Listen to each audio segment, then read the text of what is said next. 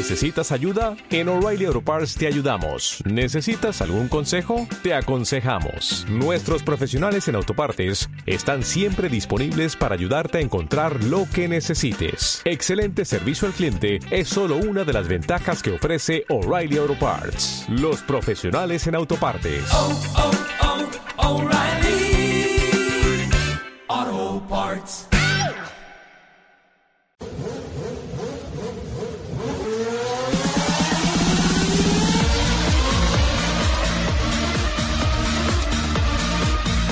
Si está sonando esta sintonía es que ya es miércoles las 12 de la noche, esto es Gestiona Radio y el programa ¿cuál va a ser? Vuelta Rápida GT. Muy buenas noches.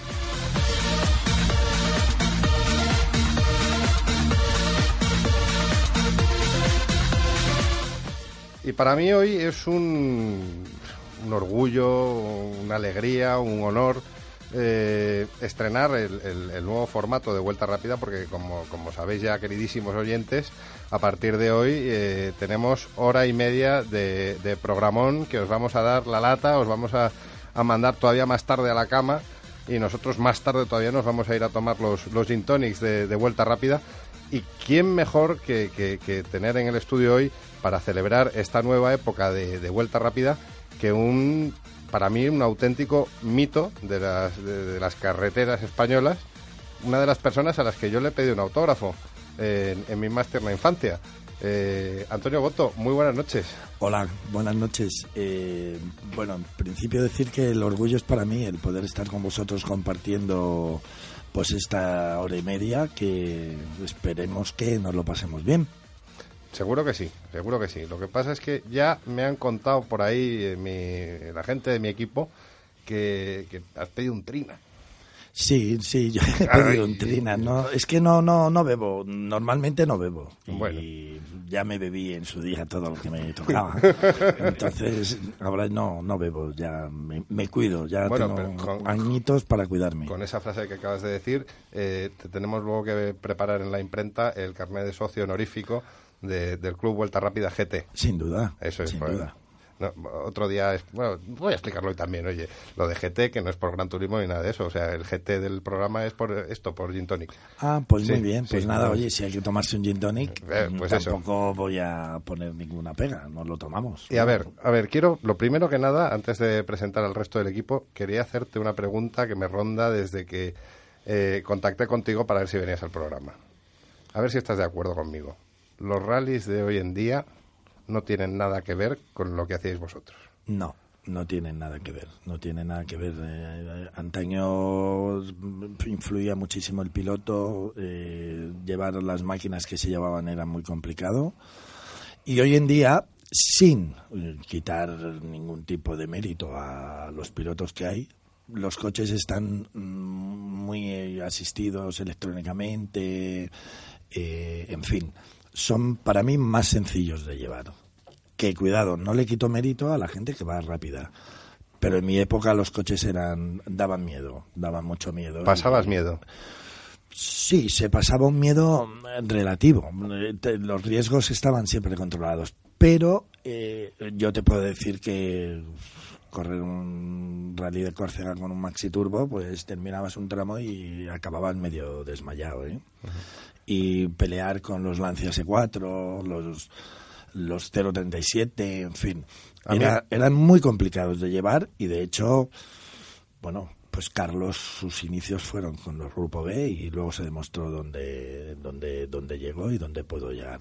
A mí me, me preguntaba el otro día, bueno, me decía un, un compañero de- de- del programa que hoy no, no puede estar desgraciadamente con nosotros, Carlos Barazal, si te acordabas de un baleo, creo que con el Maxi o en, en Cebreros, creo que fue el tramo, un tramo nocturno, que justo al terminar el tramo te bajaste del coche y te fumaste un ducados de una calada. Pues sí, seguramente sí, porque el estado de tensión con el que llegabas era, era muy, muy, muy, muy, muy, era muy grande y entonces yo siempre he sido muy como ansioso y seguro le metí una calada de ducados no sería habanos que era lo que yo fumaba que todavía estaba más fuerte Y oye, una cosa, cuando estabas ahí jugándote el campeonato de España, eso, con a la derecha de Carlos, con Salvador Serviá, con, toda esta gente, tú ya mm, podías pensar de este tío que tengo aquí a, mi izquierda, este va, a romper. Sí, sin duda, sin duda. Es, es, más, yo cuando dejé de correr con Carlos, después de la temporada del año 87, que fue el primer año que corrimos campeonato del mundo, yo sabía que él iba a ser campeón del mundo. Lo que pasa que yo, en fin, me planteé una serie de vivencias de tipo personal y decidí no, no, no continuar, pero vamos, yo tenía súper claro que hubiéramos sido campeones del mundo y, a no tardar mucho como realmente pasó, ¿no? Que en el año 90 Carlos fue campeón del mundo. Bueno, tú dejas el copilotaje porque también Opel te llama. Sí, es, exactamente, pero yo ahí también tuve un poquito de suerte, en el sentido de decir que, bueno, a mí eh, General Motors me ofrece la posibilidad de dirigir su equipo de competición, me dan carta libre para hacer cambios que yo pensara, mm, eh, tanto como a la hora de fichar pilotos, tanto como a la hora de elegir pues la gente que nos iba a hacer el coche y pasaba también a un puesto de cierta responsabilidad que asumía y me, y me apetecía. Pero mm, la suerte es que pude continuar en, ligado al mundo del automóvil. Bien, porque yo la tensión ya de, de correr, había tenido mi primer hijo. Eh, para mí fue muy duro estar 320, 330 días fuera de mi casa. No tenía nada que compartir cuando llegabas a casa. Lo único que le apetecía era salir por ahí y la verdad yo me planteé que o mi familia o el tema de las carreras como tal. Y ganó la opción de la familia. Y de hecho no me he equivocado, nunca me arrepentí. Y sí, soy un tío feliz con mi mujer y con mis hijos, con los avatares de los matrimonios. Pero bueno, puedo decir que llevo 27 años casado y estoy con mi mujer estupendamente. Casi un récord esto ya, porque Sin duda. hoy en día no, no, sin duda. Es que a mí la gente a veces me dice, oye, qué tío más raro. No, no, yo creo que lo mío es lo normal. Lo, lo raro, lo anormal es, no sé, lo que sucede ahora, ¿no? Pero vamos, mm, al margen de este sentimentalismo. Sí. ¿Y nunca te has planteado, ¿y si? No, no, no me lo he planteado. Es más, fíjate lo que te comento. Yo estuve en General Motors. Antes hablaba con, con tus compañeros, ¿no? Yo soy una persona de picos yo llego a un, a un target, a un objetivo y, y enseguida me empieza a entrar como un agobio y quiero hacer otra cosa nueva. Bien, estuve trabajando en, en Opel. En Opel, exceptuando que llegó la época del Astra nuevo, se bajaron mucho el ritmo de los coches en España y pudieron ganar el campeonato de España, pero yo conseguí cosas como el desarrollar los Corsas, mantener el, los coches nos los hacía el equipo oficial alemán en, estábamos en Inglaterra yo estaba a caballo también que yo pensaba que iba a viajar menos pero también estaba a caballo Milton Keynes que es el centro donde con, con Madrid no y he trabajado en publicidad y siempre he llegado a un punto en el cual he dicho boom se acabó y, y lo dejaba y ahora, de hecho, después de 20 años he vuelto al tema de las carreras, ¿no? Que lo he cogido además con mucho ahínco y... Bueno, y habrá mucha gente que esté escuchando ahora el Vuelta Rápida y, dirá, ¿cómo, Antonio voto en las carreras? ¿Cómo, cómo es esto? ¿Qué, qué, dónde estás? ¿Qué, ¿Qué haces? Pues estoy corriendo... Quiero hablar del año pasado porque me siento, entre comillas, eh, un poco dolido con la prensa española en el sentido de que nosotros este año, Joaquín y yo, el año pasado, hemos corrido Campeonato de Europa con nuestro Panda. Hemos estado en, San Remo, hemos estado en Ypres, hemos estado en Chequia, hemos estado en San Marino, hemos estado en Finlandia, hemos estado en Estonia. En fin, un programa mm, atractivísimo y no ha habido ninguna repercusión. Yo te diré que actualmente pues, soy subcampeón de Europa de copilotos. Históricos. Históricos. Y nadie. Y sin embargo, el otro día en Stuttgart, en, una recepción de la FIA, pues el recibimiento del cual fui objeto eh, fue muy emocionante y muy Eso muy gratificante. Y aquí en España Eso es lo que reivindicamos aquí un poco desde Vuelta Rápida. sí, eh, eh, se ha perdido. De- la- hablamos de las carreras antiguas, pero... No, desde la cultura de motorsport. eh, el, el grupo humano sí. también, para mí, ha bajado. Ha bajado.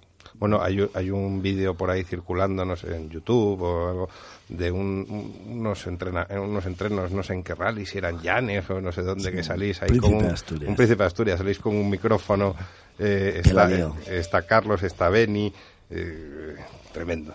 Sí, sí.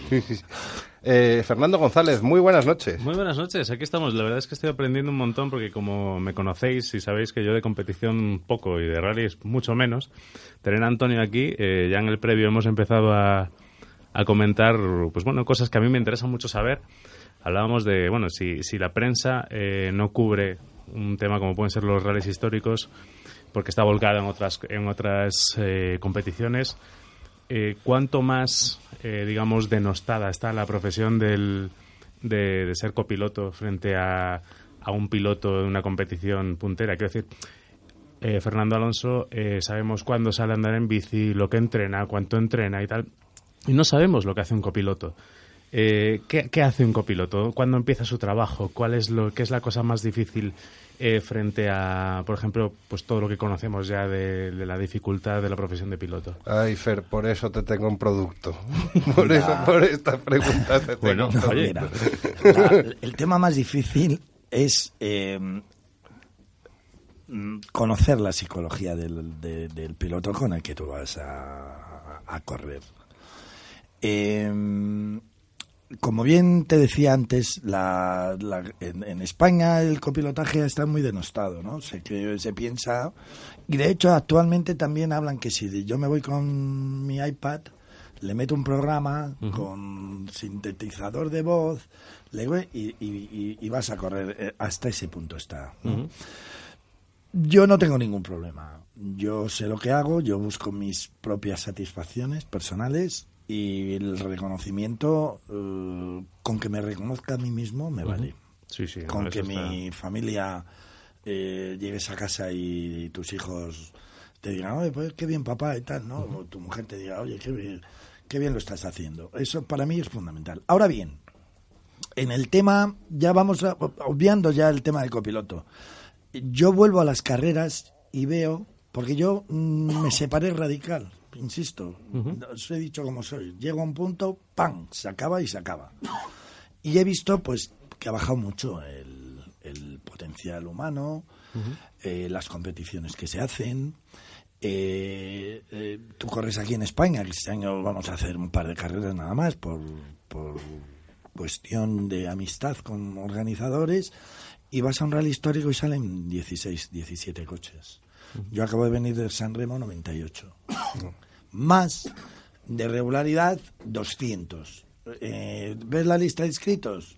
Eh, 40 Porsches, mm, 22 eh, Forest Core entre MK1 y MK2, Lancias. Lancia 037, 5 o 6, eh, Renault eh, Tour de Corse, a lo mejor un par de ellos, pero sobre todo una organización que te una organización que te que te protege, que te ayuda, que está a tu lado, que por- porque ya te digo, por ejemplo, a nosotros ahí en el extranjero nos han tratado de maravilla, de maravilla.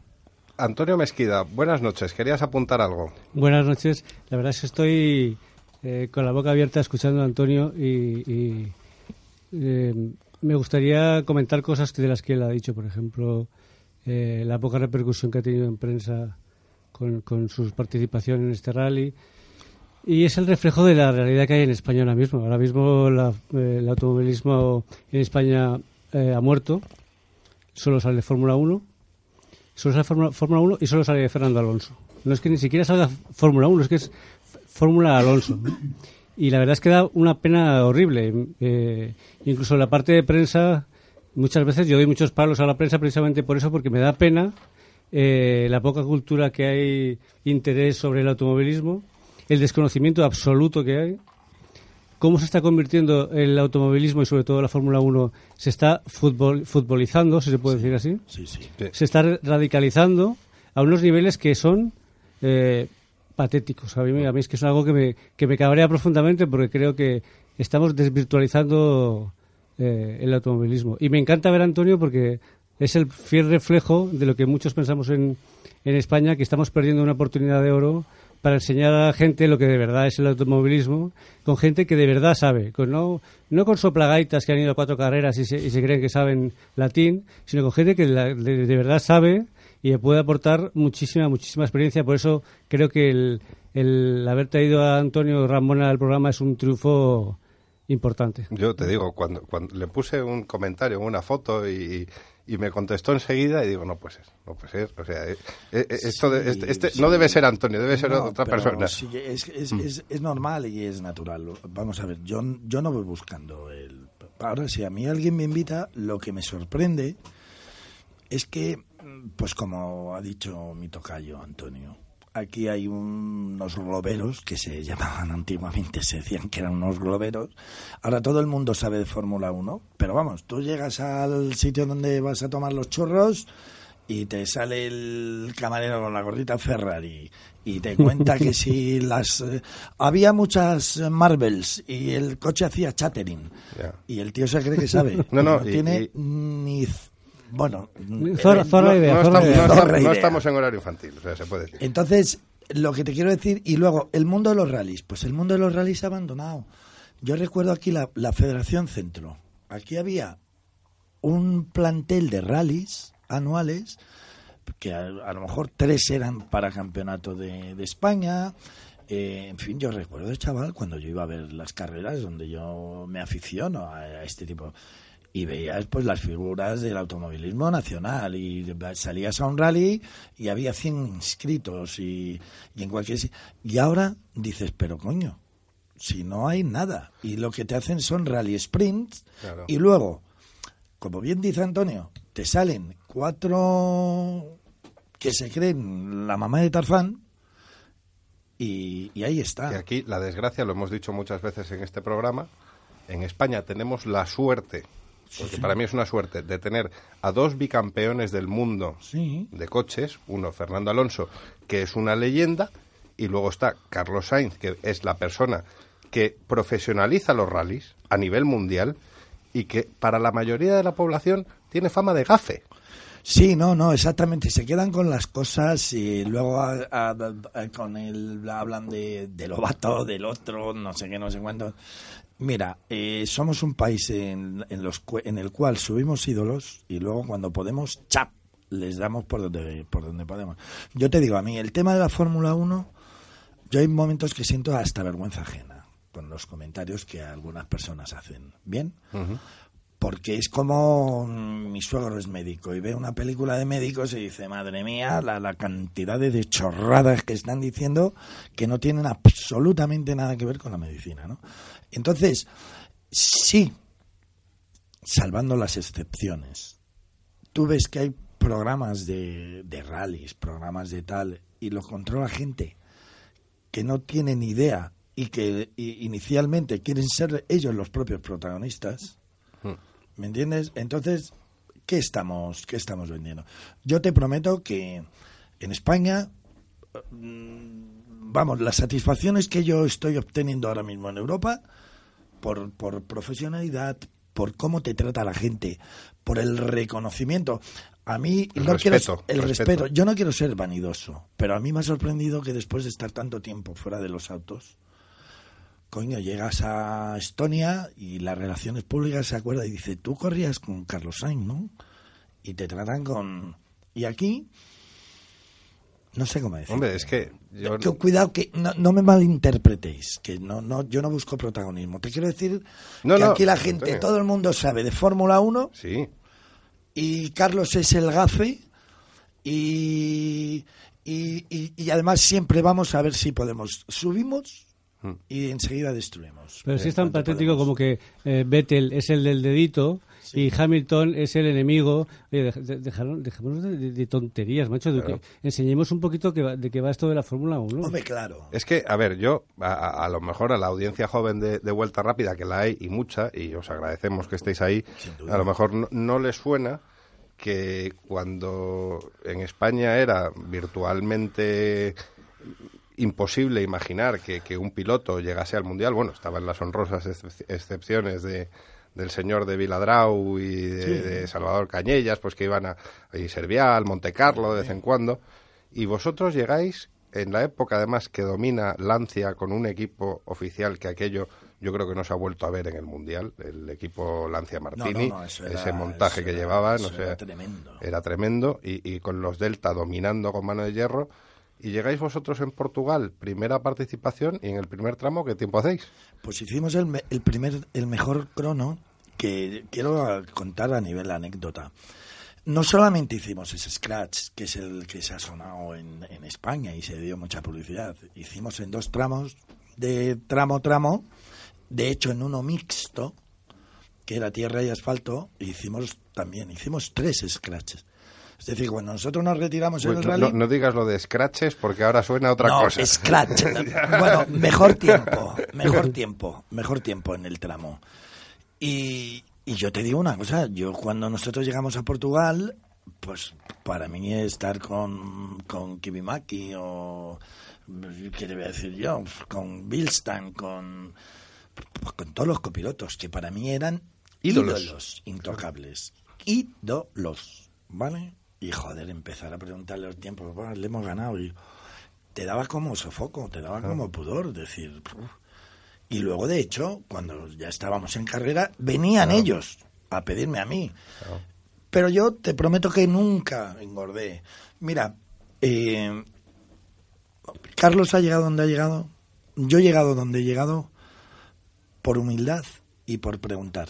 Siempre preguntar. Siempre. A mí no me ha, no me ha importado. Yo ahora mismo estoy en un rally y si tengo que preguntar al de atrás, oye, ¿a qué hora entras? O al delante, ¿a qué hora entras? Para ratificar mi hora de entrada, no me, no me supone ningún problema. No sé si me entendéis. Perfectamente. Nosotros fuimos, eh, cuando íbamos a correr el Mundial, fuimos al Rally Monte Carlo.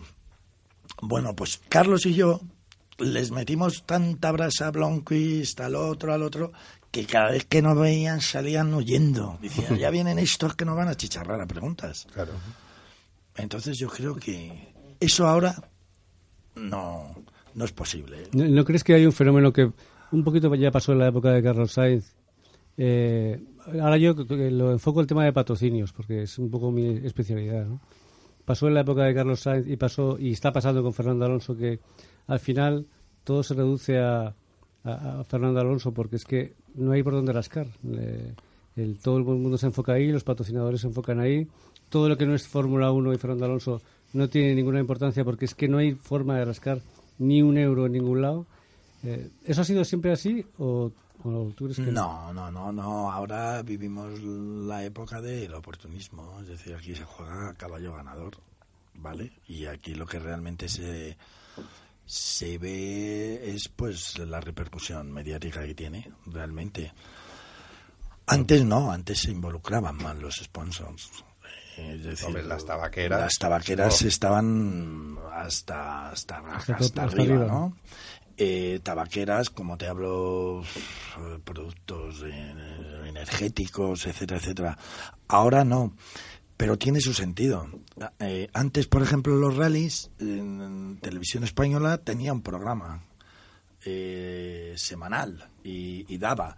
Eh, los rallies de campeonato de España tenían una repercusión muy, muy, muy importante y las revistas especializadas también sacaban sus seis, siete páginas. Ahora yo no veo, no sé, hay, además hay cinco rallies de campeonato de España. No hay nada.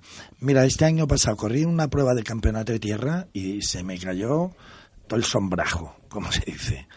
De Por- hecho, hablando de tierra, vamos, tenemos invitado hoy a, a Alfonso Viera, eh, piloto canario, que están a ver si consiguen localizarle por teléfono, parece ser que no entra, que va a correr el, El Campeonato de España de el rally rallies de tierra, sí, con, con un Mitsubishi. que me ha sorprendido, porque hoy he visto en internet la lista de inscritos y bueno, 68. Bueno, este que te cuento yo, el rally del Giloca, el último de la temporada, pues creo que éramos seis coches. Había cuatro tramos, se anularon tres, o sea que corrimos en uno. Un desastre.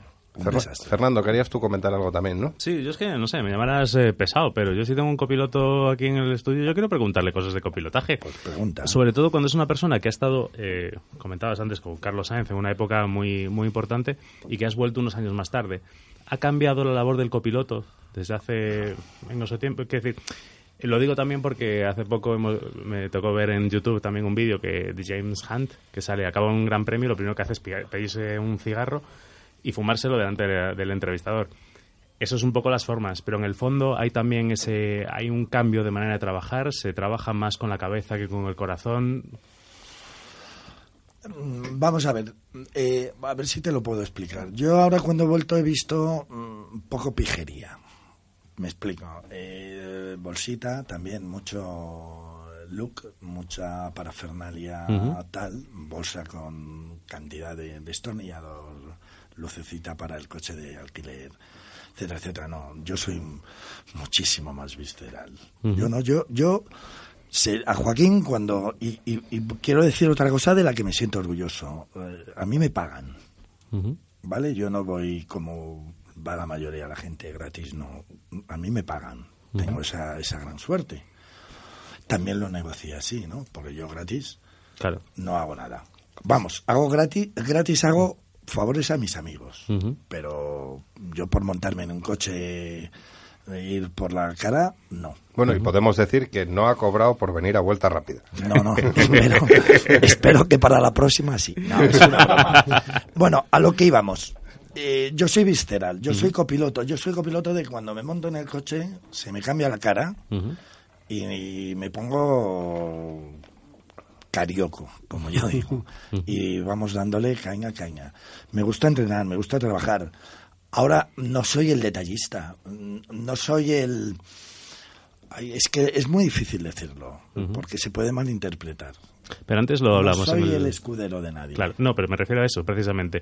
Lo hablamos un poquito en el previo, con un símil que yo creo que hemos conectado los dos muy bien. Eh, si el piloto es el guitarrista solista, el copiloto es el, el que toca el bajo, pero es que sin el bajo, el, No el guitarrista se queda en un mero ejercicio de No virtuosismo guitarra. que no es música. No hay guitarra, no hay guitarra. Entonces, eh, comentabas antes también que hoy en día, pues tú puedes coger, meter en un iPad las notas y, y el piloto llega a la meta sin ningún problema y sin ningún accidente. Pero ¿qué pasa, por ejemplo, si te quedas sin dirección asistida? ¿Qué pasa si hay que bajar un hierro o dos hierros o tres ya, pero hierros? no, el iPad decía que no, no se puede ir con un iPad. No, no, por eso me refiero, que, que necesitas una persona que Sí, sepa analizar la situación duda, el duda. 100% del pues, tiempo.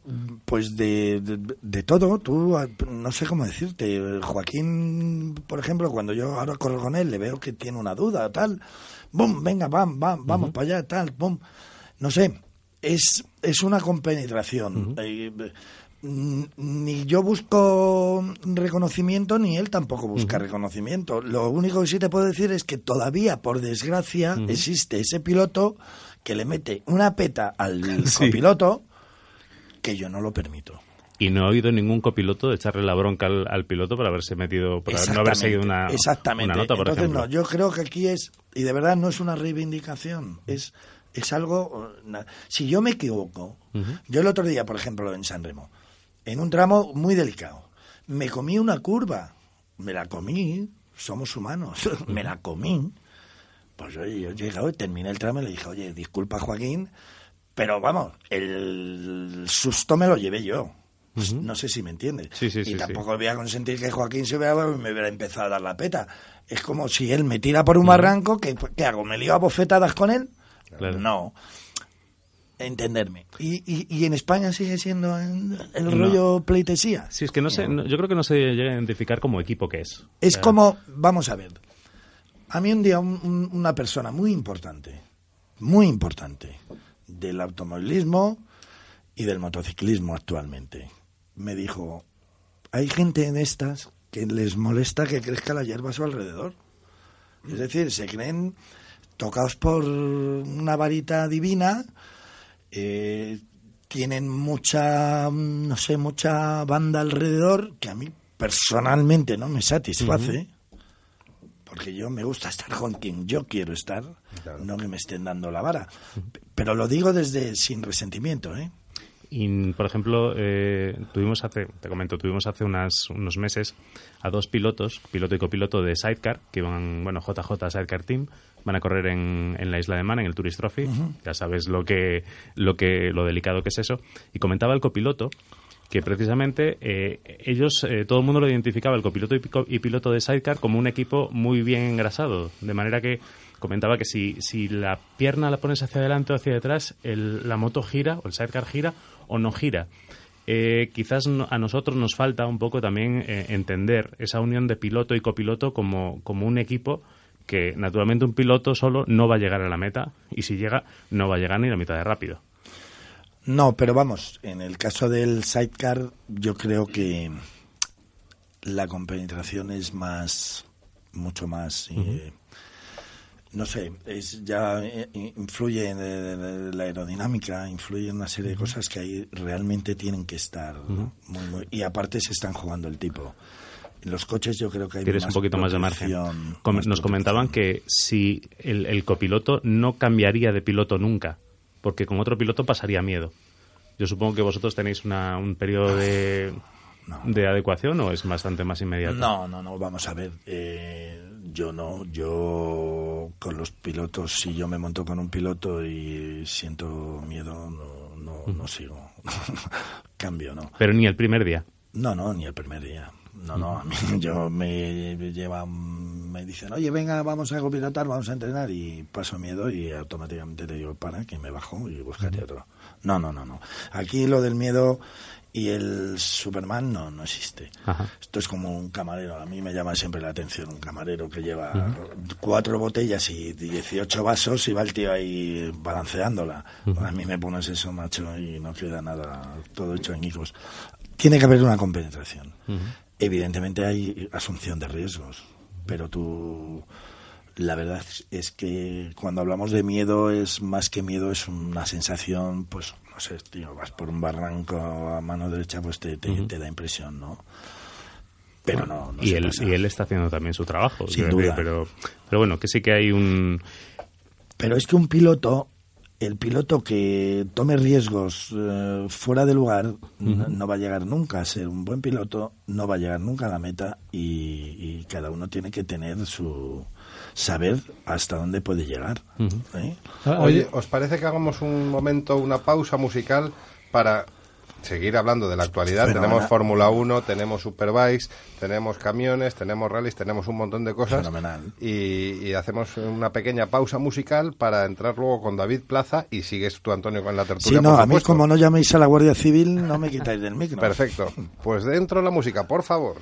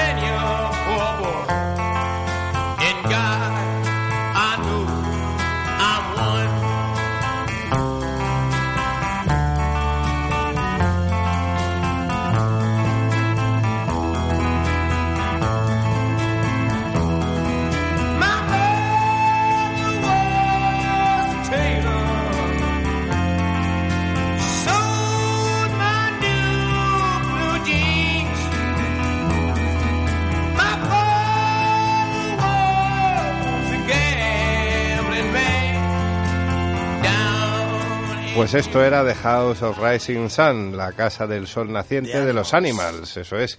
Y animal, para animal, el que tengo al otro lado del teléfono, animal de bellota de la Fórmula 1, porque es que el tío lo sabe todo y no hay periodista en este país que sepa más de Fórmula 1 que David Plaza. ¿Cómo estás? ¿Qué tal? Buenas noches. Al- Alguno habrá, digo yo. A ver, eh, tú, tú eres el de vuelta rápida y entonces para mí mis niños son los mejores. O sea, eso, yo, yo soy una madre amantísima. Eh, David, a ver, eh, China, ¿qué? Pues eh, yo, yo me, me desmarco un poco y, y- y a mí me llama la atención sobre todo el acoso y derribo contra Pirelli. Esto ya es, es, es tremendo, ¿no? como el acoso y derribo contra Pirelli por Pues porque las críticas son, son cada vez más feroces contra ellos, ¿no? Eh, parece ser que es que nos, nos están dando una Fórmula 1 vergonzosa, ¿no? Eh, eh, hombre, está claro que este fin de semana con el compuesto más blando pues se les ha ido un poquito la mano, ¿no? Eh, ya vimos en carrera que no, no aguantaban más de seis vueltas, no aguantaban en tiempos razonables, quiero decir. Eh, pero bueno, eh, aún así yo creo que vimos una buena carrera precisamente por eso, ¿no? Porque dio lugar a muchas estrategias distintas, los, los pilotos que no lo tenían muy claro, como Baton o Vettel, por ejemplo, tuvieron que, adoptar, eh, pues, ir a contracorriente, ¿no? Para, para ver si conseguían unos, unos resultados más o menos decentes y los que contienen los neumáticos más o menos mm, por la mano, como sobre todo Ferrari y Lotus, pues nada, pues eh, dieron un, pequeño recital, ¿no? Sobre todo Ferrari. Es, yo la verdad es que no recuerdo la última vez que vi un Ferrari tan dominador en, en carrera. La verdad es que, bueno, es algo que no sé si vosotros lo recordaréis, pero a mí me cuesta realmente remontarme y, y- y encontrar una carrera en la que Ferrari ganara con, con esa facilidad. Eh, Yo te puedo contar un montón de carreras del señor mayor. Ya, bueno, pero es que el señor mayor queda muy lejos ya.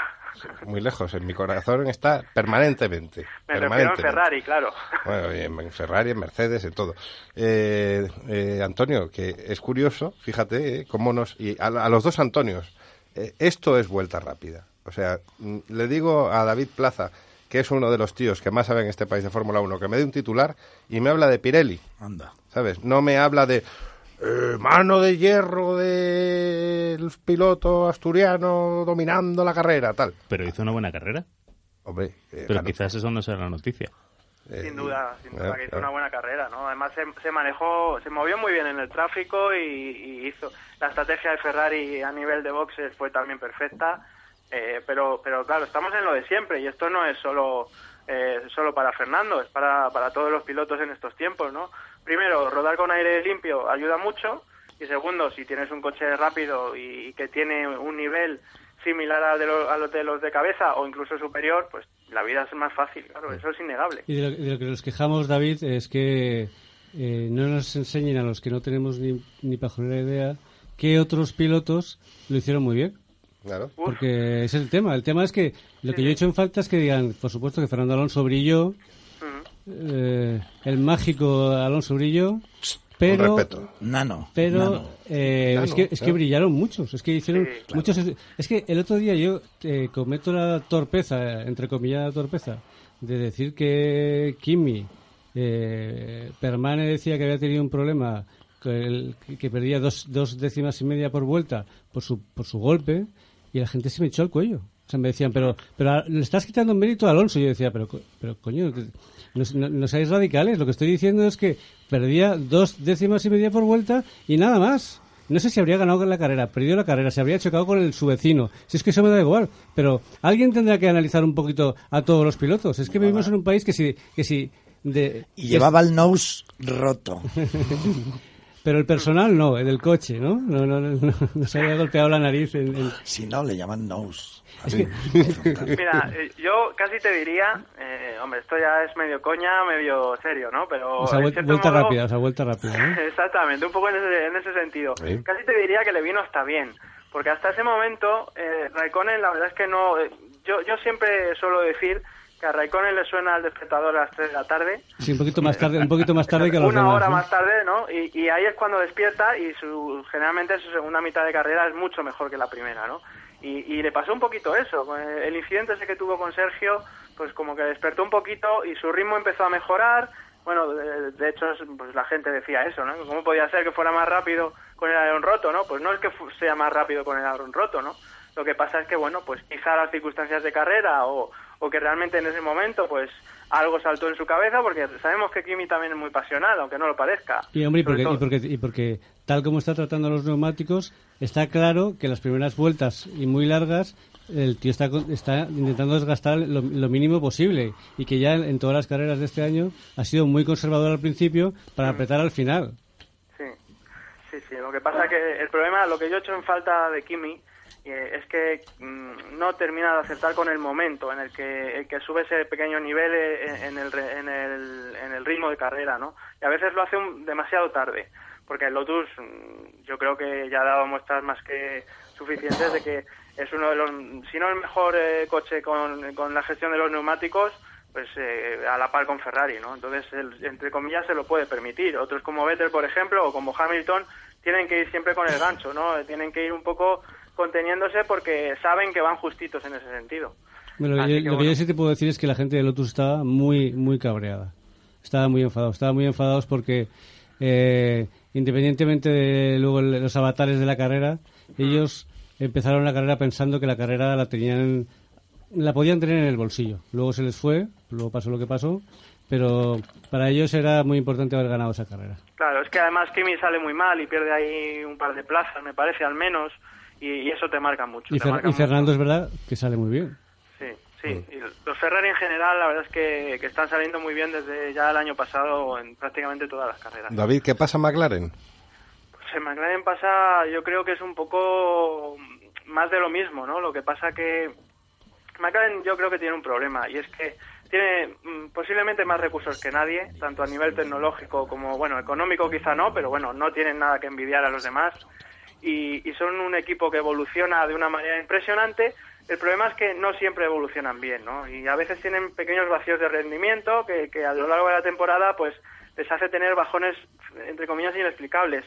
Si a eso este año le sumas que, que el coche, pues, no va todo lo que debería, eh, en parte por el nuevo sistema de suspensión, el purro delantero, que a Ferrari ya le costó mucho entender el año pasado, y, este año McLaren está pasando más de lo mismo. Si además sumamos eh, los neumáticos que han cambiado de nuevo, pues aún más difícil, pues se está juntando un poquito todo, tampoco está Hamilton, ¿no? Estamos viendo en Mercedes, por ejemplo, lo importante que es tener un piloto referente, ¿no? Eh, Mercedes realmente eh, en, en ritmo de carrera eh, y en calificación no está mucho mejor que el año pasado, ¿no? Pero, pero yo creo que ahí Hamilton está dando un plus que está, que está haciendo parecer a Mercedes algo mejor de lo que en realidad es.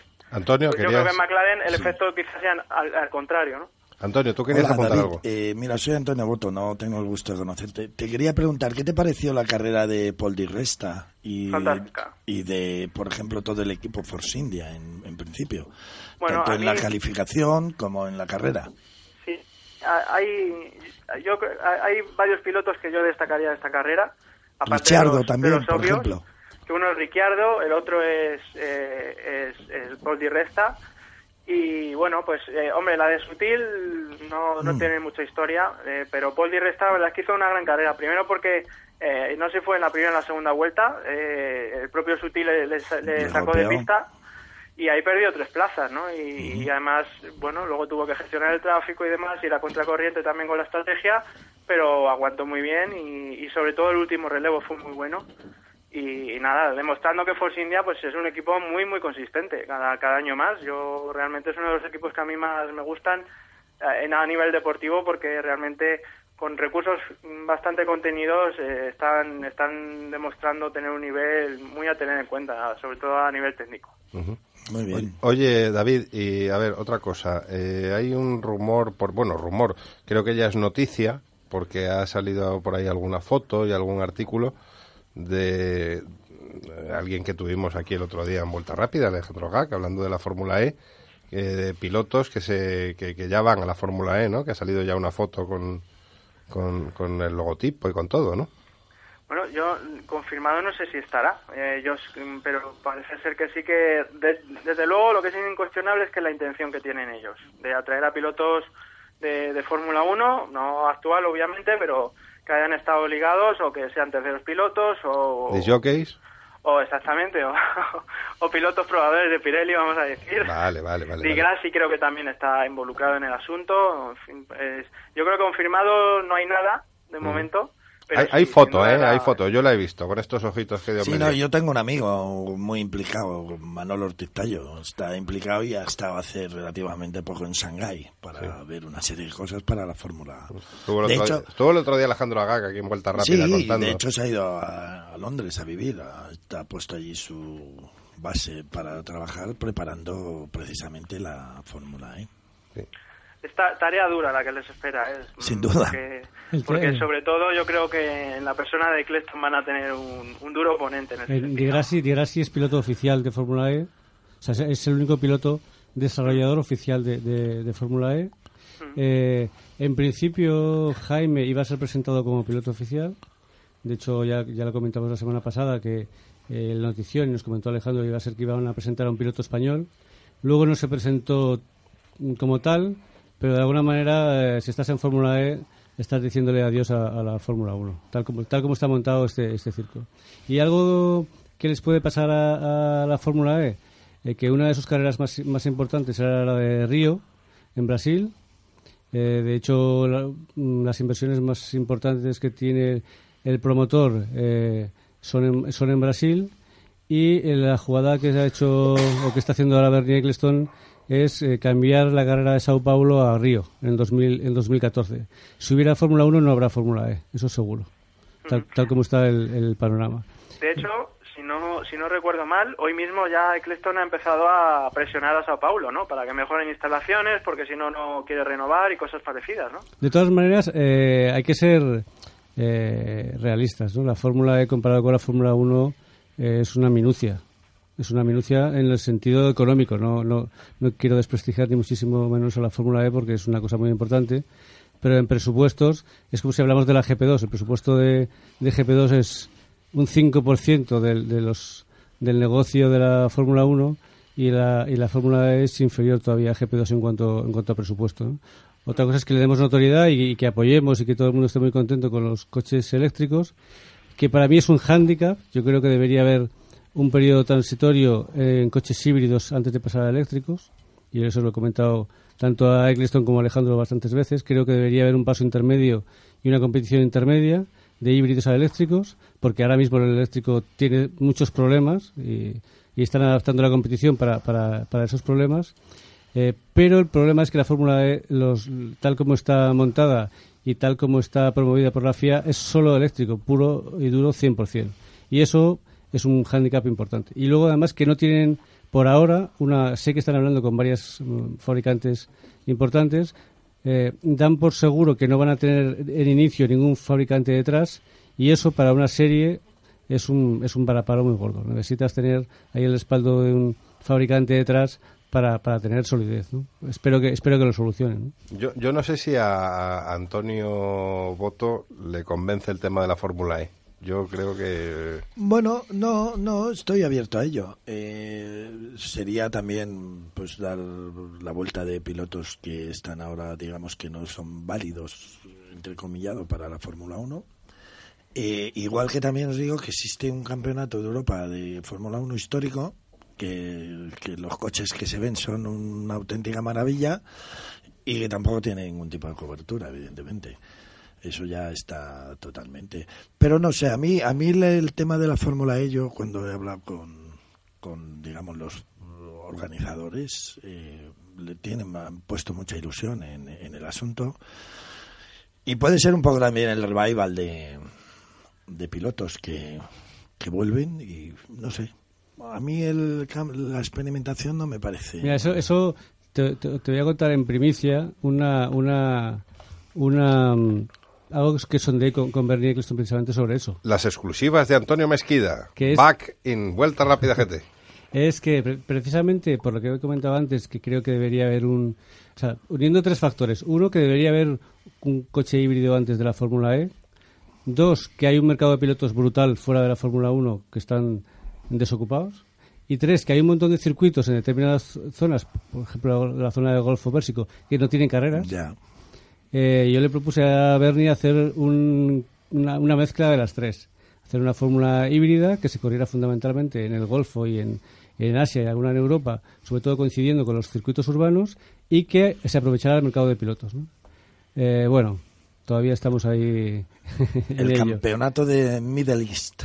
Algo así, algo, algo muy Middle East, pero eh, con sentido, porque tuviera fueran híbridos y las marcas se involucraran, porque de alguna forma, efectivamente, era, era algo más realista. Eh, pero yo creo que, creo que con, con Fórmula 1 tiene más que más, más que sobrado para, para dedicarle tiempo. ¿no? Sin duda. Eh, más cosas, David. Más cositas. Bueno, pues eh, tenemos a Bahre- Bahrein ya a la vuelta de la esquina. Digo más cosas, pues ahora que hay tiempo. Ahora, ahora se nos va a hacer raro, ¿eh? No, no, no. Bueno, este, tengo ya a Óscar Bartol para empezar el consultorio técnico de Backspeed, esperando ahora ya enseguida que hoy vamos a hablar, creo, Fernando, de reprogramaciones. Sí, de lo que pasa de puertas adentro. Vale. Y, Bueno, lo, pues- y lo que vacilas después. También. Pues nada, eh, yo os cuento lo de Bahrein, que lo tenemos ya este fin de semana, no, no tenemos descanso entre carreras esta vez. Y, Eso es lo que nos gusta. Y nada, pues lo primero que, que sabemos de Bahrein es que Pirelli ha decidido cambiar el- los compuestos que, que en, en principio iba a llevar. Iba a llevar el blando y el duro, y va a llevar finalmente el medio y el duro. El blando es el que tantos problemas ha dado este fin de semana en China. Así que bueno, la verdad es que tiene toda la lógica del mundo, ¿no? Porque es un circuito además, el calor es mucho mayor, aunque es cierto que en China ha hecho más calor de lo habitual este fin de semana, pero bueno, aún así no va a ser como en Bahrein. Y, y luego además es un circuito muy de, de tracción, que eso para los neumáticos es, es bastante delicado, y muy de frenada, ¿no? De apoyo en frenada, estabilidad en frenada. No, son, no es un circuito aerodinámicamente mm, eh, que demande mucha eficiencia, pero sí es un circuito en el que es necesario un coche, pues eso, muy estable en frenada con- y con mucha tracción, ¿no? Entonces, bueno, a mí me parece que, que la decisión de Pirelli, visto lo visto, y, y además sabiendo todas las presiones que están recibiendo de la mayor parte de los equipos, pues, pues que cambie el compuesto a mí me parece lógico, ¿no? Aunque ya se, está, ya se Eh, está tirando todo el mundo al cuello, ¿no? Ya está todo el mundo diciendo que si hay una confabulación, que si Red Bull ha ganado la partida. Claro, yo- yo es esas no lecturas, de, esas lecturas de, de tanto nivel que Pero tiene no, esta no entiendo, porque mm, mm, nos estamos quejando de que Pirelli se ha pasado de rosca con los neumáticos, que no hay quien los entienda, que son demasiado eh, críticos, y ahora hace una rectificación para evitar, eh, en cierto modo, eso, y, y nos estamos quejando de que, de que hay confabulación y demás. Bueno, hombre, sobre el papel, Red Bull y Mercedes deberían sentirse un poquito más cómodos, pero aún así yo creo que es obvio que, que la clave del rendimiento de Lotus y de Ferrari no es solo eso, ¿no? Es muchas más cosas. Eh, ya son de por sí coches rápidos, ¿no? Entonces, bueno, yo no creo que vayan a perder toda la ventaja así de golpe solo por eso, ¿no? Pero bueno, eh, lo que sí es cierto es que quizá Pirelli debería encontrar la fórmula para, para decidir la- los compuestos de neumáticos para todo el año y que luego no se cambiaran y así no hubiera lugar a interpretaciones. Pero bueno, eh, con los pocos test que hay o actualmente y demás, y la poca información que se tiene de las pistas cambiando compuestos cada año, pues supongo que eso es muy difícil de conseguir. David, eh, me acabo de mirar el cronómetro y al final nos pasa siempre lo mismo. Todavía queda un montón de contenidos. Tengo que cortar el tema de Fórmula 1 porque tenemos eh, ahora al otro lado del teléfono a un- nuestro enviado especial de, vu- de vuelta rápida en el circuito de Nogaro, en Francia, que están haciendo los test de pretemporada del equipo CEPSA de Antonio Albacete de camiones. Entonces, eh, se van a cenar estos horarios europeos raros que tienen, que, que cenan eh, a unas horas extrañísimas, y no solo nos puede atender ahora. Si te parece, la semana que viene analizamos Bahrein, que parece ser que sí que por fin va a haber carrera. Sí, bueno, a ver, eh, yo creo que el revuelo que se forma es básicamente el de todos los años. Sí, por eso, sí. Luego al final no, Bernie es la voluntad nada del tío Bernie. mundo en comparación con otros años, así que bueno. David. Nada, un, abrazo a todos y en especial a los dos Antonios. Al primero porque le tengo en muchas fotos con el Renault 5 y, y, y Antonio Mesquida, pues, pues nada, que hace mucho tiempo que no le veo, así que un abrazo. Un fuerte abrazo también para ti. Un abrazo, David. Venga, David, a seguir bien. Un poquito de música, por favor.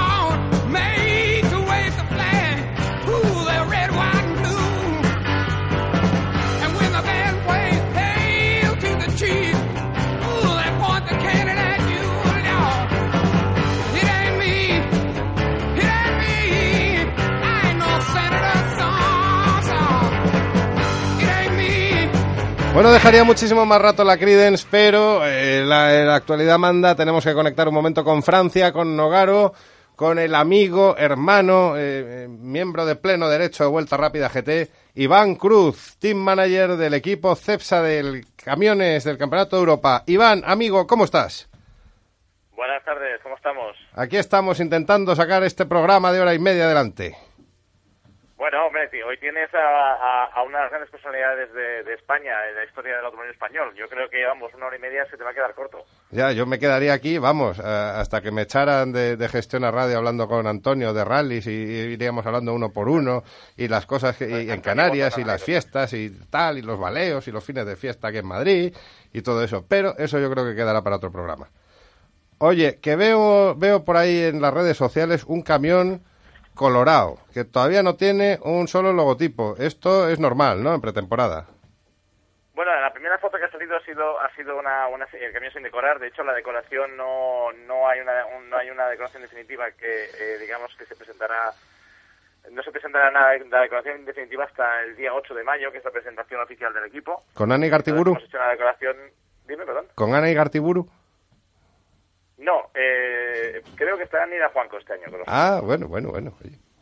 Está, está- Sí, sí, está Nida bien. Es, un, es un amor de persona. Lo- lo- me consta por lo que me cuentas. Pues nada, nada, la- ha salido una foto hemos, eh, sin, sin logotipos todavía porque no, no habíamos empezado a decorar el camión y ahora el camión tiene una decoración muy sencilla que es muy parecida a la, a la nuestra de toda la vida porque el camión básicamente es rojo con los logotipos de Cepsa y entonces eh, ahora mismo hemos ido a pista ya con, con un- un- una decoración muy, muy sencilla pero bueno, no es la definitiva y de hecho yo todavía no la he visto la definitiva, ni siquiera en diseño entonces para mí también va a ser una sorpresa. Oye, ya habéis empezado los test de pretemporada hoy, ¿no? Hemos empezado hoy, sí. ¿Y cómo pinta?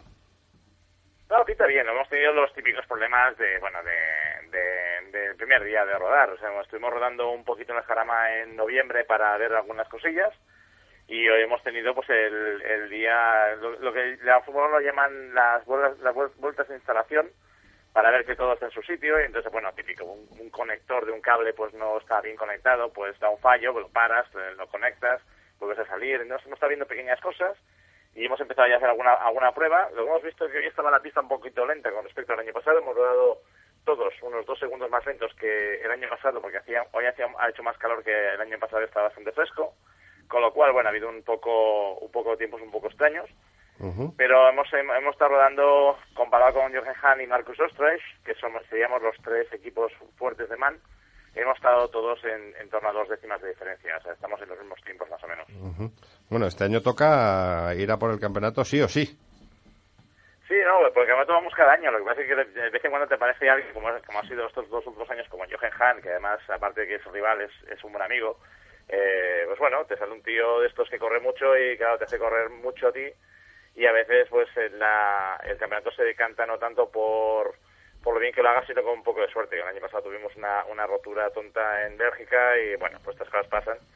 Le podría haber pasado a él, él, él, él, de hecho, como yo te digo, somos muy amigos con Jochen y en la, en- hicimos una gala en MAN en, en Múnich, una gala de equipos MAN a final de temporada, ganamos los, ca- lo- los campeonatos y tal, y, y Jochen en alemán, para que nosotros no lo entendiéramos, pero lo entendimos al final, dijo delante de toda la, la cúpula directiva de MAN y toda la, gente importante de MAN, que Antonio tenía que estar ahí con él porque Antonio también se merecía el campeonato, que él tuvo la suerte de no tener ningún fallo, pero que, bueno, que, Antonio merecía haber ganado con- junto con él. Lo cual le honra mucho porque de hecho eh, decir eso delante de su público y delante de su gente en MAN en Alemania, pues es muy, es muy importante. Entonces, eh, da una idea de la calidad personal de este hombre y da una idea de, digamos, el buen ambiente que tenemos en nuestro campeonato. Oye, ¿hasta, Nos cuán- quedamos hasta, pues, como casi como familia. ¿hasta cuándo estáis por ahí, por Nogaro? Es- Estamos hasta el viernes. O sea, toda Estamos la... rodando y... Perdona, perdona. ¿Sí, perdona?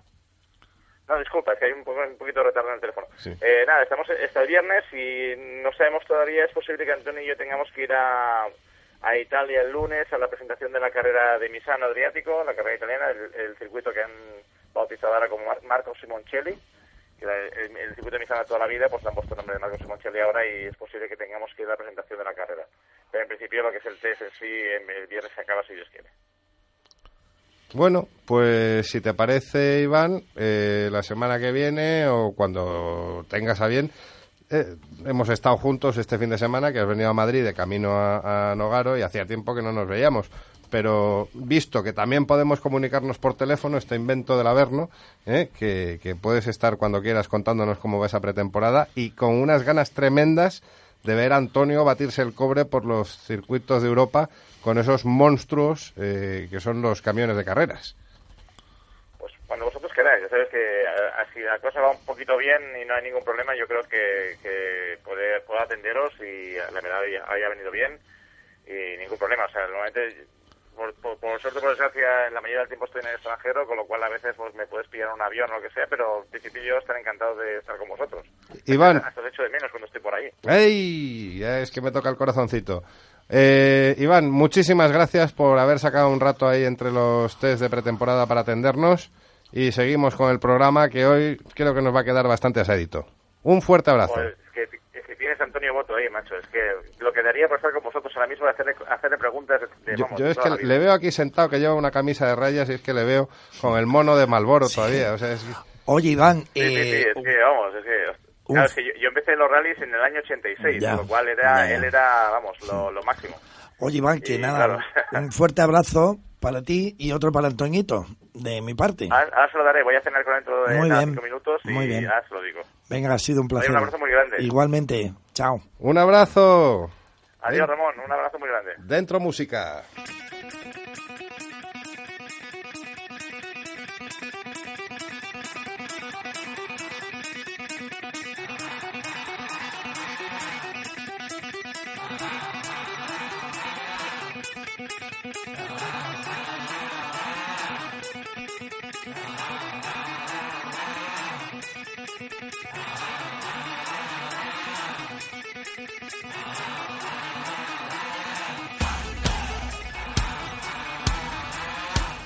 Y cuando suena Thunderstruck de ACDC, quiere decir que entramos con producto y con nuestros amigos de Backspeed. Oscar Bartol, muy buenas noches. Familia. ¿Qué tal estáis todos? Pues aquí estamos con Antonio Boto, con Antonio Mesquida, con Curro, con Fer, echando el rato en. Gestión a Radio. Ya sabes Saludos que es lo, que nos gusta hacer el martes por la noche. Muy bien, un programa muy completo que tenemos hoy, además más largo, media hora más largo de lo normal. Por eso Enhorabuena. tenemos, muchas gracias. Me está haciendo tenemos- más largo que un día sin pan. Tenemos un ratito para Backspeed Motorsport, como siempre. Eh, hoy eh, yo querría hablar contigo, Oscar, del proye- el producto estrella de Backspeed, que son las eh, reprogramaciones y la optimización electrónica de los, de los coches. Hemos hablado otras veces de los efectos que causan en el exterior, pero yo quisiese comentar contigo un poco lo que, qué es lo que pasa puertas adentro, qué es lo que ocurre, eh, cuál es el proceso que se, se lleva a cabo en Backspeed Motorsport cuando un cliente trae su coche y vosotros empecéis a hacer unas cosas extrañísimas y ¿qué hacéis cuando realmente alguien os lleva el coche para reprogramar? Traen un coche para potenciar, para reprogramar o para optimizar, se ha dicho, ya sea de calle o de carreras, inicialmente lo que se hace es hacer un backup de lo que es el software original del vehículo. Ese software es el que vamos a tratar con unas aplicaciones que nosotros tenemos en las que vamos a modificar ciertos valores que ya dependen en función de, cada vehículo. Pues a lo mejor un vehículo atmosférico se gestiona encendido de inyección, en un motor turbo diésel gestionamos presión de turbo, tiempos de inyección, limitadores de par, etcétera, etcétera. Ya eso depende de cada coche. Hay un... Una vez... Sí, sí. Sí, perdona, Fernando. No, que hay un, hay un concepto que estamos muy, muy acostumbrados a oírlo en la tele, sobre todo ahora que estamos hablando de Fórmula 1 continuamente, el mapa motor. Que si Red Bull lleva un mapa motor tal, que si hay un mapa motor para clasificación, otro para carrera. Cuando hablamos de mapa motor, parece que estamos hablando de, pues bueno, de una especie de dibujo con montañas y tal, pero es que efectivamente es así. Bueno, es un mapas, lo que sería la cartografía completa. Son infinitos valores, eh, cada uno de los cuales va enfocado a gestionar el motor de una- en un punto del motor. Claro, digamos que cada, cada punto de la superficie de ese mapa refleja un tiempo de inyección a unas revoluciones eh, determinadas, con una presión del turbo determinado, y ese cambio de esa superficie es lo que al final te genera una curva de par y una curva de, una curva de potencia, que es la que nosotros vemos cuando vemos eh, después del proceso la potencia y el par del coche en el banco, ¿es correcto? Así es, incluso puede tener funciones con algoritmos internos, eh, si se cumple tal condición, que pase tal condición o tal cosa o tal resultado. Hay diferentes funciones. O sea, es- hay muchas funciones ocultas de las cuales puedes sacar partido, porque pensar que cada vez, eh, tecnológicamente hablando, esto va avanzando y, el, y, la tecnología está a años luz. O sea, ahora mismo se puede hacer con el centrito de un coche cosas que la gente no se imagina. Claro, se, incluso ya siempre habíamos hablado de subir potencia y mejorar las, las prestaciones, pero también bajar consumos, aumentar el par. Así es. Tocar para a lo mejor un coche que está más eh, que se utiliza generalmente en ciudad, otro que se utiliza generalmente en autopista, podemos llegar a hacernos un coche de desastre para nosotros mismos. Así es, incluso podemos eh, cambiar la cartografía en tiempo real con el coche arrancado. Por ejemplo, hay coches que te lo permiten hacer eh, dando pulsaciones al pedal del embrague. Hay coches que te lo permiten hacer también actuando sobre el control cruise y puedes cambiar de programa en función de diferentes octanajes o diferentes combustibles, etcétera, etcétera. Incluso puedes ponerle eh, un mapa para si llevas el coche a un taller que no quieres que lo toque, pues que limiten la velocidad o el régimen máximo. Ajá, o hay, sea hay muchas opciones. ¿sí? Puedes tener incluso varios programas dentro de tu Así propio coche y utilizarlo de manera deportiva o de manera económica. Así Eh. ¿Cuánto se tarda más o menos en hacer ese proceso? Pues el, el proceso depende principalmente de las herramientas que tengas y de los conocimientos que tengas. Evidentemente no es lo mismo hacer un coche de primeras que ha salido al mercado hace poco que hacer un coche que llevas años haciendo. Entonces ponle que andemos sobre un tiempo medio entre dos y cuatro horas. Entre dos y cuatro horas. Y realmente se utiliza esa conexión, eh, creo que se llama OBD, que suele estar en la zona de, bueno, de la zona del conductor. Se conecta eso a vuestro ordenador y hacéis toda la gestión desde ese, desde vuestro ordenador. Así es, lo que pasa es que hay vehículos antiguos que no tienen ese puerto porque ese puerto más o menos se estandarizó a partir del año 98, 97 Ujú. Y entonces hay otros casos en los que tenemos que desmontar la centralita y hacerlo de forma clásica.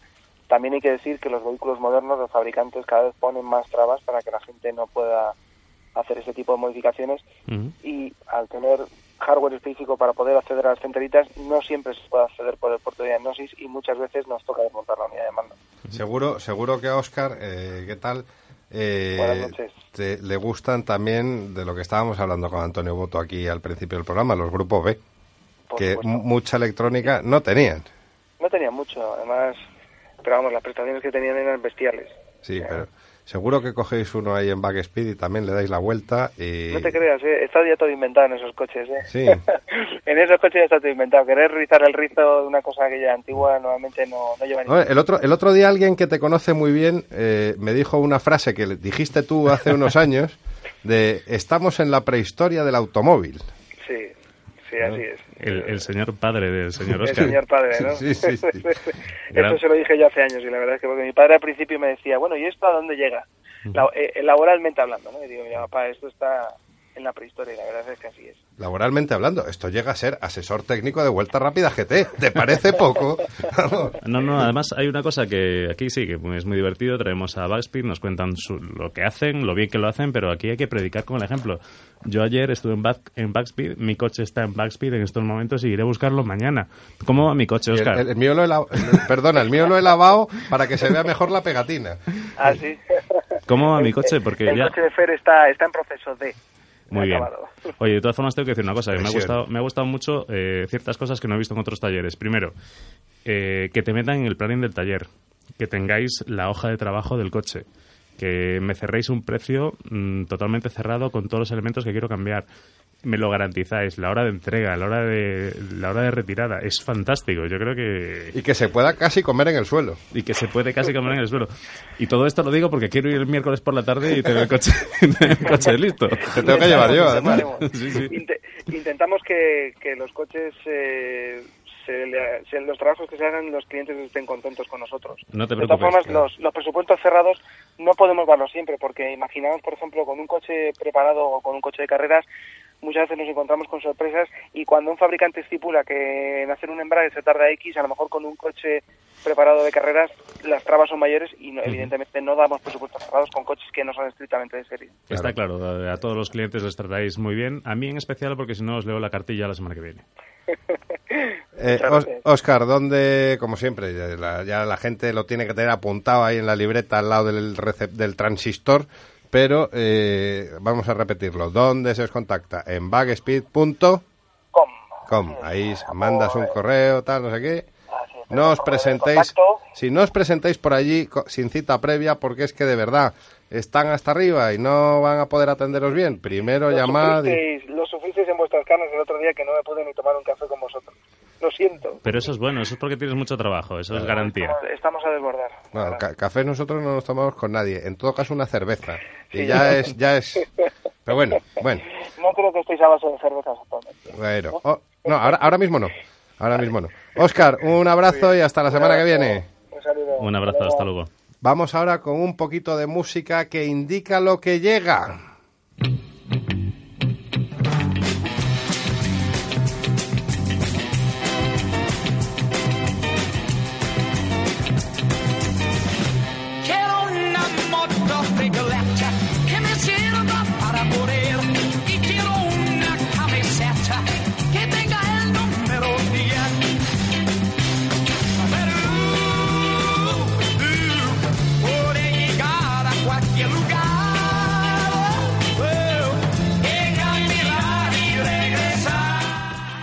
Pues eh, la moto de los Bravos quiere decir que le quitamos durante un rato dos ruedas a vuelta rápida. Tú no te preocupes, Antonio, sigues con nosotros. Mete baza cuando quieras, de Sí, verdad, sí, que, estás Voy aquí de, la familia. Pero- Eh, Curro Jiménez, ¿cómo Buenas estás? Ya por fin te saludo, no, antes no te iba a dar pie. Pero si Antonio es un, hemos estado hablando antes de empezar el programa, es un crack con las motos también. Ah, bueno, O sea sí, que- sí, que de verdad, de verdad, de verdad. Con todo lo que llamo toro, y, y- pues. y porque no hemos hablado de la discoteca, que hablaremos después, y de un SMS menos, hay que me menos. ha llegado a mí, un SMS muy relacionado con este programa, con la base 2, que ya me entendéis los que tenéis que entender. Eh, ya, luego os lo cuento. No nos lo Eh, cuentes, venga, ¿qué nos vas a contar? Que estamos esperando a tener a Javi Hernández al teléfono. Ya está Javi Hernández. Javi Hernández, ¿cómo estás? Eh, no, soy Javi Calzada. Ay, ha habido aquí un pequeño. un- una pequeña.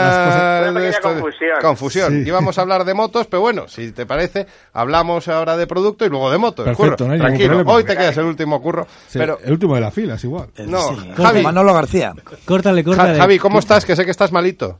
Un poquito, un poquito malo. La verdad es que es un, un rollazo. Hacía tiempo que no estaba malo y con fiebre y guau, es un rollazo. No, pero Bueno, te veo voz ahí, vozarrón. sí. Como digas, Eh. como digas malito, te quitamos del programa, pero rápido. ¿no? Un golpe de estado. Antonio, hoy no, hoy, hoy no tengo fuerzas para, para, para el cuerpo a Es cuerpo. que está O sea malito, está, que a ver, po- a ver, yo a como Curro, ganador.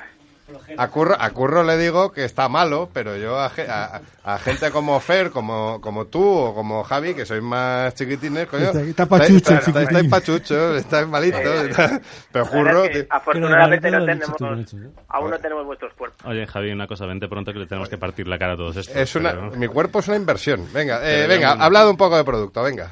¿Qué, qué, qué coche habrías traído hoy si hubieses venido en coche? Pues Una ambulancia. hubiera, hubiera, hubiera- no, la verdad, sí, eh, medicalizada hasta arriba, la verdad. Eh, pues, em, un eh, Hyundai Santa Fe. Ajá. Hyundai Santa Fe el último, que la verdad es que va, va muy bien, muy bien, muy bien, muy bien. Este fin de semana de excursión campera además con él, que has visto una foto en Twitter con, con, con las bicis y todo. Con una bicicleta. O Sí, sea, sí, me gusta mucho la bicicleta. No, no te creas que eres el único que monta en bici. en tenemos, este país. que, tenemos que desafiar el anillo en un día de estos. Se puede venir también Antonio, que también es muy de... Pero él solamente en Mallorca va en bici. Sí, A mí ya ni me mentan. Seguro, eh, si, Antonio no hay pilotos, no, no, no va en Solo bici. con bici para niños, como tú, Javi. Con ruedines. Sí. Qué golfos sois. Bueno, ¿qué tenemos, ¿qué tenemos en el automóvil que vas a ir en el viernes? eh, Javier? Tenemos una, una comparativa eh, bastante interesante de, de subs. En el, ah, eh, a ver si adivinas quién gana. Está el, el, em, el Tiguan, está el El Tiguan. Está el, el CX5 y, la- y está el Sportage. O sea, que está, es una comparativa Están, están los mejores, pero van a perder todos con el Tiguan. Es muy interesante. Pasemos querido- a la siguiente cosa. no hemos querido meter al, al, al, al porque es el que ganaba seguro, así que hemos, hem- hemos pensado en otros rivales. Pero ¿cómo? Si sabes de sobra que no nos gustan los subs en este programa. Ya, pero, pero a nuestros lectores sí. Pero Por, nuestros- cos- por cosas más pequeñas que esa, he echado a tertulianos. ¿Qué más nos trae Autovil esta semana, Javier? Esta semana, eh, este viernes eh, saldrá mi artículo sobre el Porsche Cayenne Diesel, lleno de barro hasta, hasta, hasta, vamos, hasta las trancas, que en ese coche se montó el señor Mesquida, recuerdo. Ah, sí, es cierto, ¿En, sí. en qué coche? ¿En qué coche? Es que, En un la Porsche verdad es que me había quitado los cascos porque era tan rollo lo que estabas contando que he dicho, bueno, ¿qué, qué coche? En un, en un Porsche Cayenne Diesel, que fuimos a una comida, ¿te acuerdas? Bueno, eh, histórico, histórico. Ahí ¿Eh? conocí a lo mejor que tienes tú, macho. Lo mejor que tienes tú lo conocí ahí. absolutamente, lo Con las mejor. zapatillas de deportes más chulas que he visto en mi vida. que por cierto, dale, dale un beso de mi parte.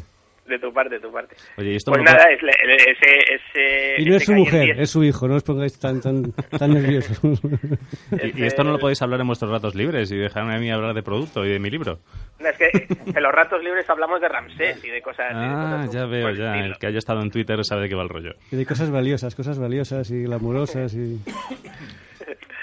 Luego, además, eh, hoy lo que hemos hecho es, eh, ha sido ha sido darle la vuelta a la portada, porque cuando ya teníamos el número completamente cerrado nos ha llegado una una, una super novedad y, y nos ha obligado a cambiar completamente la portada y hacerle hueco, ¿no?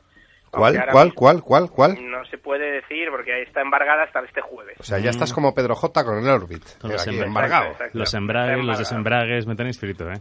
Pero Está, está, está bastante bien. La verdad es que les hace un poco de fan a la gente que ahora mismo está en la redacción, que está currando como bestias eh, con el cierre, pero son esos momentos que merecen luego la pena. Vale. Eh, No, luego, mira, ahí por tal, o sea, luego, luego nos la cuentas por WhatsApp y entonces la, pu- la publicamos nosotros en el Twitter y ya está, ya está liado, Venga, vale. está liado. Perfecto, perfecto.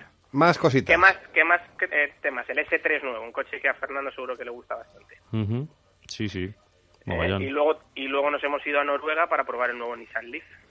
Que que el- promete ser más eh, más eficiente, tener una autonomía mayor y todo una muy- autonomía, un poquito estéticamente Cal- es prácticamente igual. calzada, tío, has pronunciado la palabra maldita en este programa. No, no, no, Eficiente. O sea, perdona, perdona, no es, la- no es una palabra maldita. Ha pronunciado primero sub, luego Porsche Diesel, ahora dice eh, híbrido. Está, está muy mal. A ver, Está sub, mal. sub, Está malito, claramente está malito. sub y Porsche Diesel al jefe de todo esto. O sea, yo le gusta. Entonces no hay nada más que decir.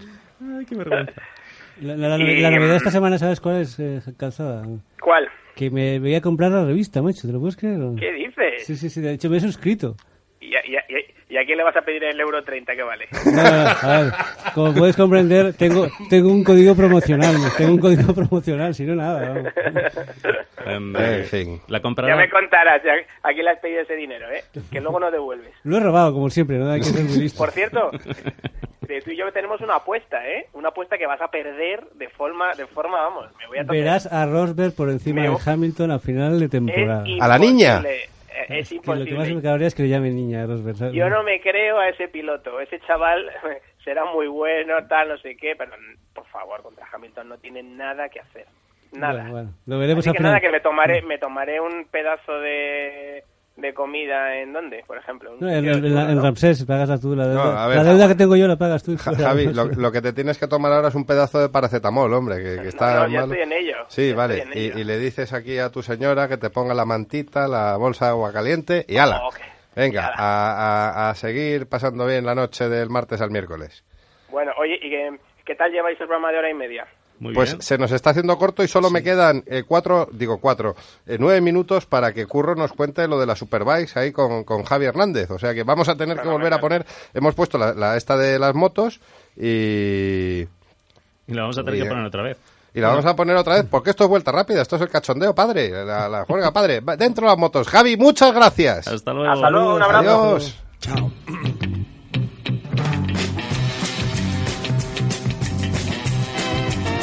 Ya, ya está, ya está, eso ha sonado suficiente. Ya era simplemente para que se supiera que, que- que era otra vez lo de las motos. Antes eh, teníamos que, que tener a uno con patillas que se llama Javi Hernández, pero nos ha salido uno con barba que se llama Javi Calzada. Eh, eh, La culpa es mía por... No, la culpa es mía por poner en la escaleta de vuelta rápida Javi y Javi. No, Claro, claro, aquí, claro. aquí las quejas al señor director. Curro, venga, cuéntanos. Buenas venga, noches. ya, bueno, menos, buenas mal, noches. menos mal que yo soy inconfundible, no hay nadie que se llame Curro. Y, y Jiménez menos. Claro, había, hay uno, había uno. Sí. Había uno, había Había uno. uno. Dios le tenga en su gloria. Con oye. patillas. Y con patillas también, sí. Sí, sí, y gr- una jornada grandiosa que pasé yo con él. No sé si Fer la... Sí, yo estaba contigo, sí. Ah, bien, sí. Sí. Bueno, hablamos de Superbikes. Sí, y además me comentan que Javi Hernández, Javi. el otro Javi, está al teléfono. Javi Hernández, muy buenas noches. Muy buenas noches, ¿cómo estáis? Tú- Pues no con tanta gente como tú detrás, porque es que, joder, cu- ¿cuánta gente se oye en el teléfono por detrás, eh? Bueno, ya sabes que son los estudios incluso por la noche eh, de radio, de televisión y tal, Sí. eh, suele haber mucha gente. Estás ahí en la redacción, ¿no? Efectivamente. Dándolo todo. Venga, poneros a hablar aquí de las motos que tenéis un ¿Qué tal. Javi? Buenas noches. Eh, mucha envidia Muy he tenido porque además no hacías más que enviarme mensajes de, y de- por el WhatsApp de, Moto- de Motorland de lo bien que te estabas pasando. que te lo estabas pasando. Bueno, yo tengo que decir antes de que empieces a hablar que yo lo vi por televisión. Me encantó la, la retransmisión que hicieron eh, Mar Martí con Rubén Saus y Joan Ascor.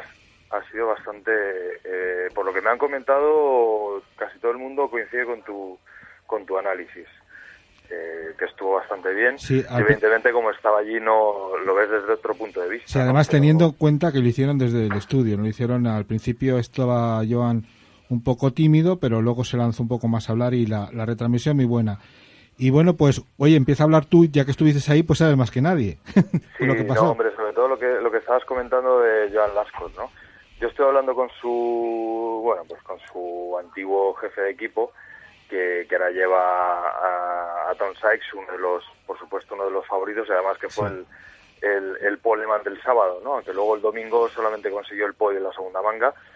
Pero bueno, pues hombre, Joan estaba claro que tenía, eh, le ayudaron mucho, pues porque era el primer programa, eh, que hacía la locución de las carreras y todo esto y le estuvieron ayudando, le pasaron muchísimos datos del box también y todo eso, o sea que tenía, chuletas tenía mogollón para, para hacerlo bien de, como comentarista en la tele, ¿no? Del- de las carreras.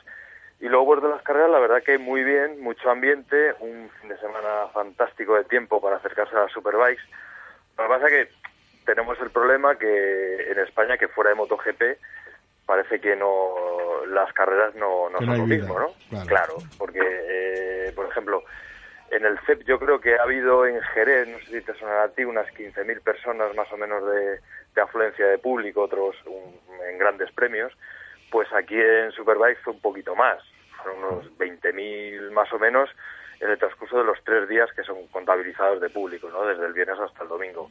Con lo cual, hombre, teniendo en cuenta que además en Motorland se, eh, se ha hecho un, por parte de Dorna también un esfuerzo y se ofrece un pack de, eh, de entradas para eh, un pack bastante bien de que está bastante bien de precio para asistir tanto a Superbikes como luego lo que es la eh, MotoGP pues la verdad que no no la- había gradas que estaban muy vacías se notaba también en los alrededores pues tanto en Alcañiz como en los pueblos de alrededor eh, Alcoriza eh, Valderrobres en fin todo lo, todo lo, todo lo que es la comarca no se notaba mucho ambiente o sea muchas motos no no, Bueno. no tiene nada que ver con como cuando va el circo de MotoGP Hay que tener en cuenta que a las finales de mes, principios, es, es Jerez. Hay gente que estará reservándose para ir a Jerez y, sí lo que pasa y que luego que también la gente que está en crisis también, o sea, tampoco. Sí, pero, pero a ver, Motorland está, está muy bien situado para, para ir.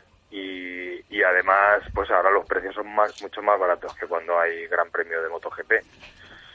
Entonces, pero bueno, en fin, que, que luego lo que es el, en el paddock sí había bastante, bastante público, porque es un paddock abierto, que esa es una ventaja que, que ayuda a acercarse un poco a las superbikes, ¿no? Tienes eh, tanto el paddock que es abierto, como tienes incluso, por ejemplo, las motos de los pilotos, pues van de un lado a otro del, en la calle, en la calle principal del paddock, eh, porque las pasan de, un, de lo que son los, los boxes, se las llevan por esa calle, por la calle central, a las eh, lo que son las verificaciones técnicas y todo eso, entonces vas viendo pasar todas las motos, ¿no? Es parte también de, del salseo. Oye, Javi, Sí, lo, que no, lo, lo que no acabo de pillar es cómo es que eh, eh, Carlos Checa, que, que estuviste con él, eh, tenemos documento gráfico ahí en, en, nuestro, en nuestro Facebook. ¿cómo no te retorció el brazo hasta que chillaras de dolor para que le invitases a vuelta rápida, hombre?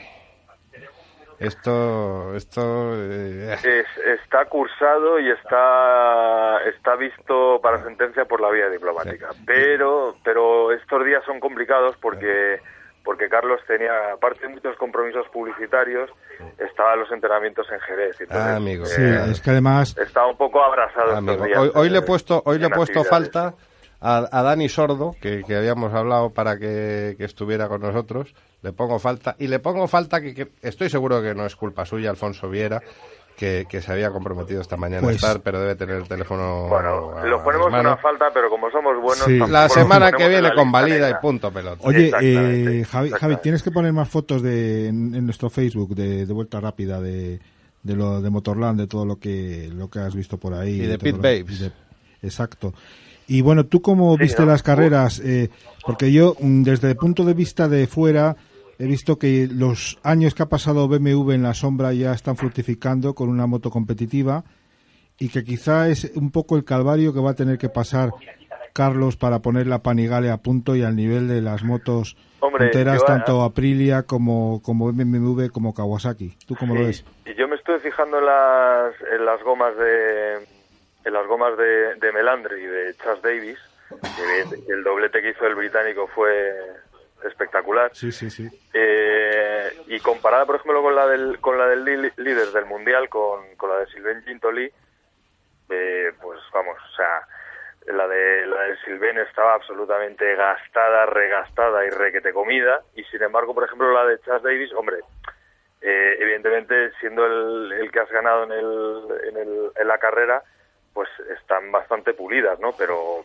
pero vamos, nada que ver, o sea, la Aprilia se había comido el neumático y sin embargo la, las dos BMW bastante bien, bastante bien, o sea, eso, eso denota que, que BMW ha hecho un gran trabajo para que la moto sea, sea muy dulce de llevar y conserve muy bien los neumáticos hasta el final de carrera, ¿no? Oye, Javi, Curro, próxima cita motera.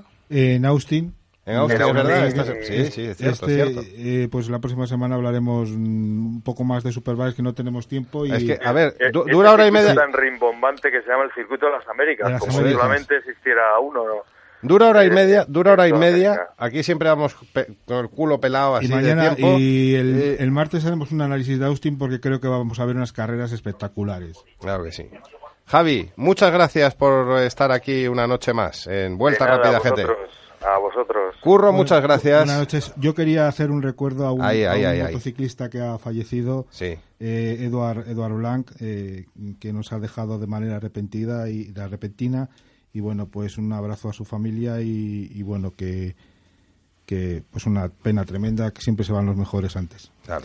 Y lamentablemente Curro no es el único. Yo también tengo, quiero hacer un, bueno, un recordatorio a la familia y amigos de Luis Ramos Mutilva, que un chico de 38 años perdió la vida también en un cruce en Citruánigo en Pamplona. Y muy joven y muy injusto esa muerte, sobre todo cuando, bueno, no fue culpa suya y tenemos que lamentar una muerte, la cuarta muerte en ese mismo cruce en lo que llevamos de año. Y ¿A es- qué y espera es- el y es gobierno para injusto. arreglar eso? Claro, es indignante. Eh, ¿Qué deciros? Que el programa, pues ahora dura más, lo, habéis notado, muchos estaréis durmiendo ya, eh, los que os lo descargáis para escucharlo por internet, pues eh, sí que notáis que, esto pues eh, no, no es solo la hora del gimnasio, eh, os da para volver a casa, eh, los que estáis haciendo pellas en la universidad, no es la hora de teoría de la comunicación, se come un poquito de la clase de historia teología. O de la historia del periodismo. Eh, y qué decirte, eh, Antonio Mesquida, eh, gracias por, por venir a Vuelta Rápida, la que siempre será tu casa, que tiene la luz encendida, eh, llegues a la hora que llegues. Muchísimas gracias, ya lo sé eso y yo me- estoy como en ca- mejor que en casa. Eh, hombre, eh, no me cabe la menor duda. Pues aquí te tratamos muy bien. Eh, Que en tu casa también, hombre, que luego me... Pero me- aquí no tenéis rodillo, a en mí casa me, sí. me- me escucha Doña Pilar y me pega.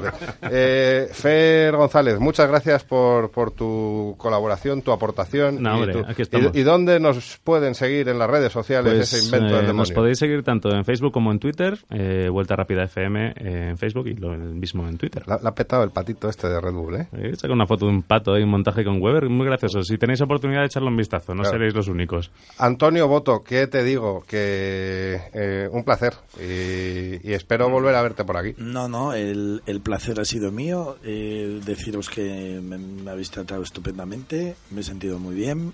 Eh, el programa me parece excepcional y no me importaría, de verdad, que me volvierais a invitar, que me encuentro muy a gusto. Te digo como mi tocayo, como mi casa. Aquí, aquí hay que venir a hablar de los coches que nos gustan. duda, Y sin duda. yo sé que hoy los amigos de World Rally Car Enfurecido en Twitter también van a estar pendientes de este Y programa. hacer una, sec- una sección que se llame anécdotas de, Anec- de- de los viejitos. Es- eso da para muchos programas. Bueno, son las mejores. Y por supuesto, como no, eh, dar las gracias al equipo técnico de Vuelta Rápida GT, que claro, ahora que crecemos en, en duración, pues tenemos que crecer en equipo técnico. Y antes estaba solo Víctor Hernández. Víctor, muchas gracias. Me vas a perdonar, que sé que te he hecho una jugada, pero la semana que viene lo intentaremos compensar. Vamos a intentar comprarte. Eh, y luego a Ignacio Sánchez, que oye, que siempre te vemos ahí, eh, te veíamos acompañándole de llavero de Víctor, pero no había estado el tío aquí en el control dándole duro. Eh, que, que lo has hecho muy bien, chaval, que de verdad, que, que vales para esto. Y a todos vosotros que os digo, que gracias por aguantarnos una noche de martes, miércoles ya, y nos vemos la semana que viene con más contenido racing de esos que nos gustan a todos. Y ahora nos vamos a hacer eso que sabemos hacer también, que es tomar copas. Adiós.